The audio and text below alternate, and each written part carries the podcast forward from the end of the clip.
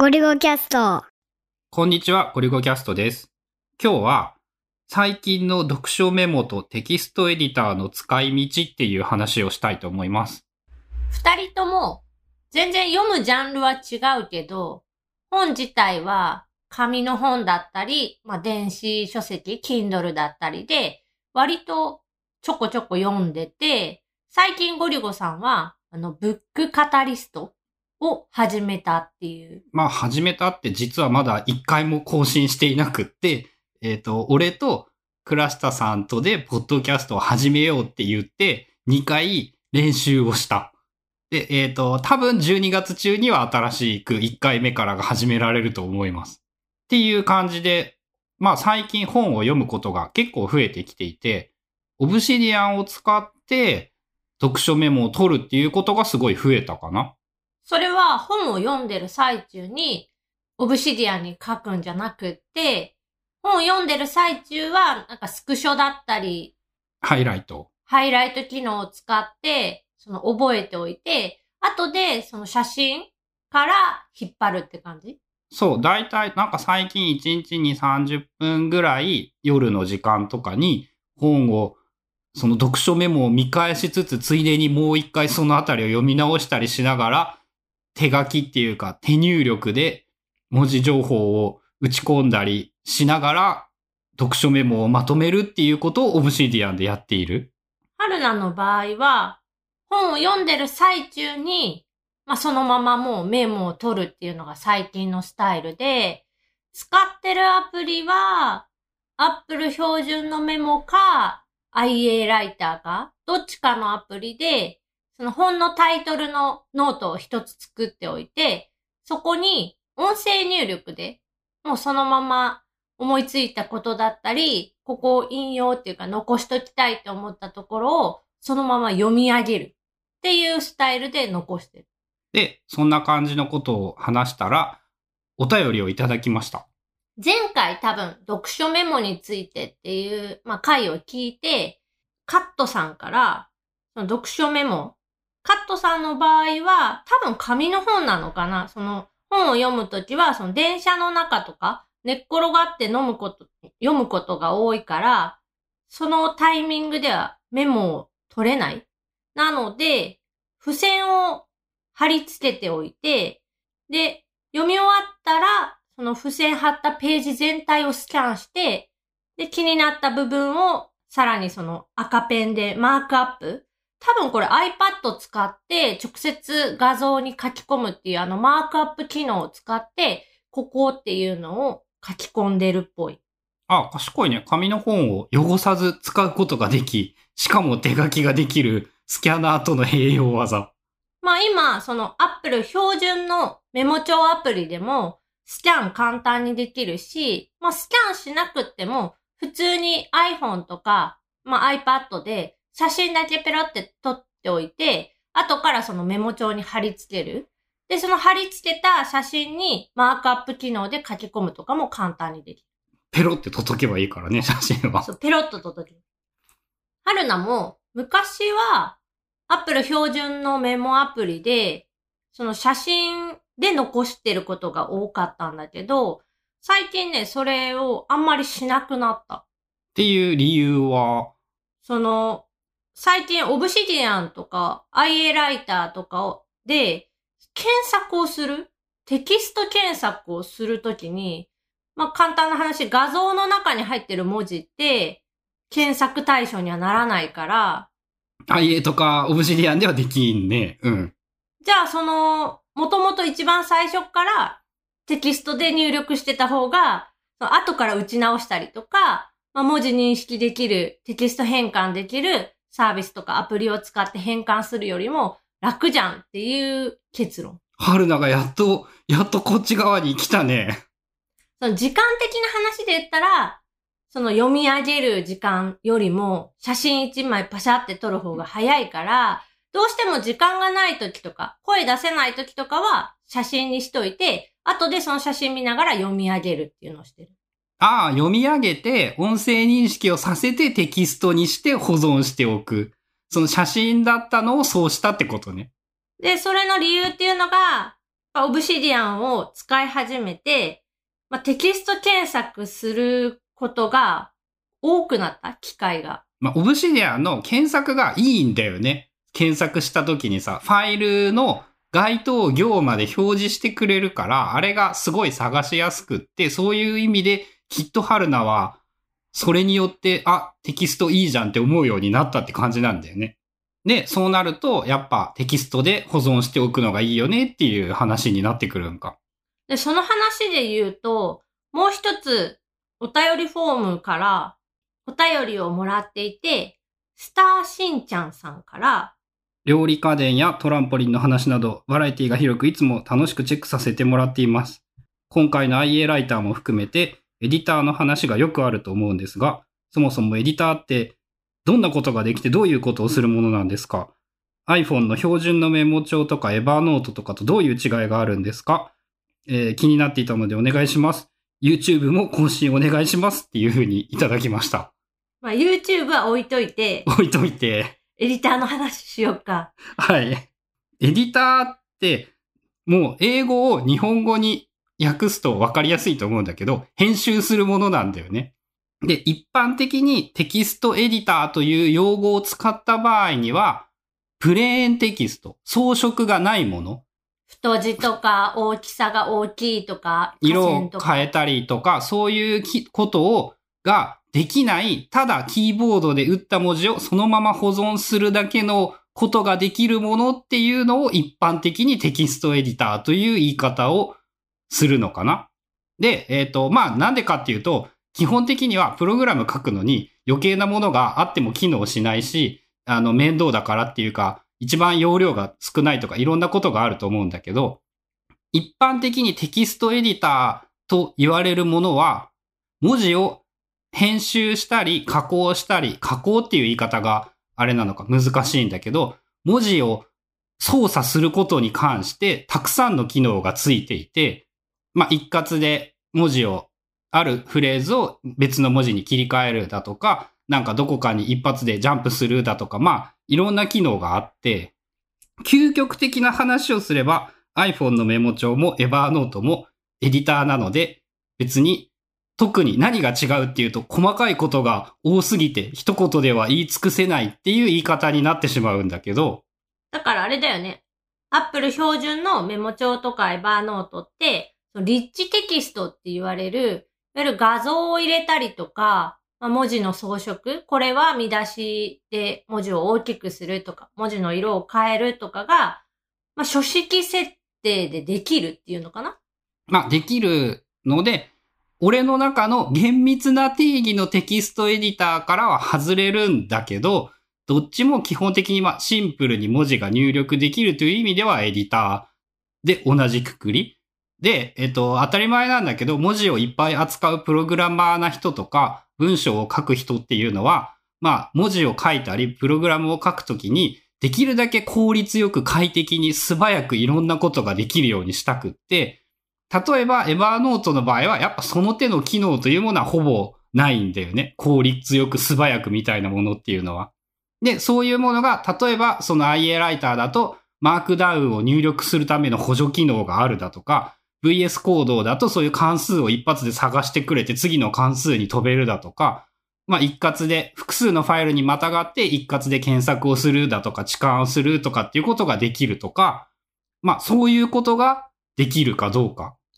じゃあ IA ライターはテキストエディターって言っていいの？うん、あれってファイルに何も余計な情報は残さないからさ、ただテキストが書いてあるだけで、疑似的に画像は挿入するんだけど、あれは IA ライター独自記法で、ここのこういうことを書いておくと、同じ階層にある画像を探して表示してくれるっていう、なんか側を作っているだけなので、その、保存しているものは平文なので、えっ、と、細かい定義でのテキストエディターになると思う。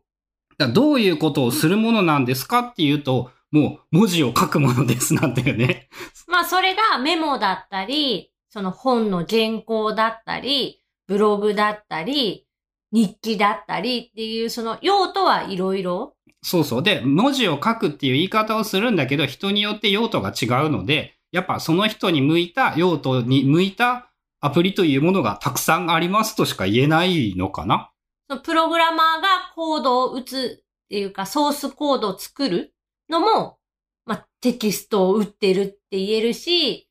日々の記録を残して日記をつけるっていうのも、テキストを残してるっていう意味で、まあ、全部ひっくるめてっていうこと。ですかね。なので、あんまり、まあ、究極なこと言えば、あんま難しいこと気にしなくていいんじゃないって。文字が書けるやつは全部エディターで、あとはエディターの中に太字ができるやつとできないやつがあるよぐらいの違い。ただその、ファイルの大きさの話で言うと、プレーンテキストっていうの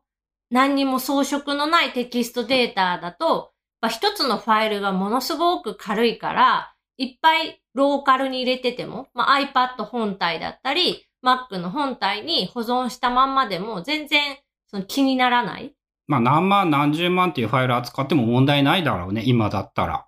で、さらに最近はそれをその Obsidian っていう、まあ、これは PC 用のアプリしか今のところはないっていう感じで、モバイル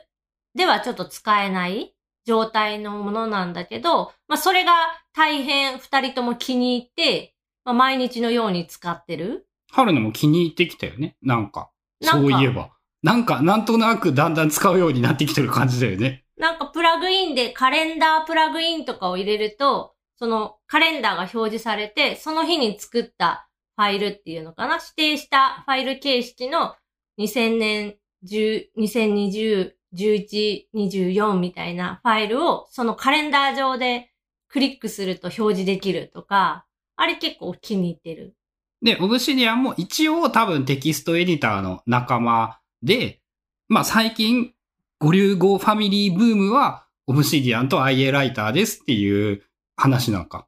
で、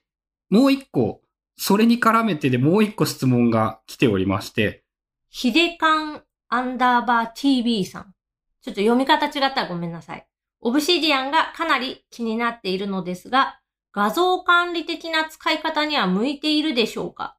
ドラッグドロップするとフォルダ内に画像がコピーされて、プレビューでも画像が見られるようになったんですが、グラフビューにサムネが表示されないから、視覚的直感的な見た目にならないのが今一つだなと感じています。っていう感じで、一言で結論を言うと、やっぱ画像管理には向いてないよね。うん、プレビューで画像が表示できるレベルでしかないかな。ので、やっぱ写真を、なんていうの、10枚、100枚っていうレベルの写真を10個、100個のノートで管理するっていうんだったら、全然問題ないと思うけど、データベースに近い感覚だったりで、何十枚、何百枚のものを保存しようと思ったら、なんていうんだろう、テキスト情報をつける価値があんまりないっていう言い方になるのかな。そのプレビューが、結局、プレビューができないっていうことも含めて、まあ、あくまでもやっぱテキストエディターが得意なことはテキストの管理なので、画像の管理というよりは画像の役割は補助的なものですよっていうイメージなのかな ?IA ライターも多分同じような感じで、プレビュー自体はできるし、まあ、フォルダの管理というか、ドラッグドロップで IA ライターもそのファイル読み込みができる。IA ライターフォルダーの中にコピーしてくれるっていうのかな？はできるんだけど、結局、プレビューボタンを押さないと表示されないとか、まあ、パソコン版だとマウスオーバーっていうの？を画像ファイル名の上にマウスを持ってくるとなんかちょこっとちっちゃいやつがプレビューされるみたいな。っていうのはできるけど、まあ、あんま向いていなくて。でも、今ふと思ったのが、オブシディアンのグラフビューのさ、画像バージョンみたいなことができたらさ、面白いよね。なんか桜っていうタグをつけといたら、桜っていうタグがついているものが繋がるだとか、同じ日付のものがブワーって繋がるだとか、まあ、グラフビューみたいな見え方で、上手に管理できたら面白いかもしれないけど、多分オブシディアンでできるようになることは、ほぼ100%ないだろうし。それ言ったらさ、アップル標準の写真アプリで検索、キーワード検索とかしたときに、なんか、この写真そうじゃないって探してくれたりとか、同じ日に撮った写真とかをなんか下に出してくれたりとか、まあ、それが一番今んとこ近いかなっていう。まあそう、画像管理で言えば、Apple の写真アプリはもう必要十分になっていて、多分今回の OS から、画像を上にちょっとスライドすると、テキストが書けるようになったんだよね。で、そこで一言メモを書いておいてあげれば、写真のキーワードは保管できるし、あとはアルバムを作ったりだとか、えー画像検索っていうか画像認識で言ったらもう桜って言えば、正確、精度100%ではないんだけど、桜のものとかを探したりとかはできるので、普通に写真アプリで管理するっていうのが一番簡単でシンプルで使いやすいかなって感じはする。これ iPhone とか iPad でもできるようになっていて、最新の iOS、iPadOS14 だと、写真アプリの中で、ま、写真を表示させて、下から上にスワイプすると、キャプションを追加っていう欄が出てきて、そこに入力してあげると、そのキーワードで検索した時にちゃんと引っかかってくれる。ので、まあ問題は iCloud にお金を払わないと iPhone、iPad、Mac 間でシームレスに全部の写真を同期ができないので、まあそのあたりの悩みはあるんですが、多分もう今後クラウドサービスは何してもお金、もう携帯料金に近いレベルで必須なものになってくると思うので、だどこのクラウドストレージを買そうう、かっていう。どのキャリアを選ぶかと同じでっていう、アップルか、グーグルか、その他のその大手じゃないところ、ドロップボックスだったり、ボックスだったりなんだったりっていう感じかな。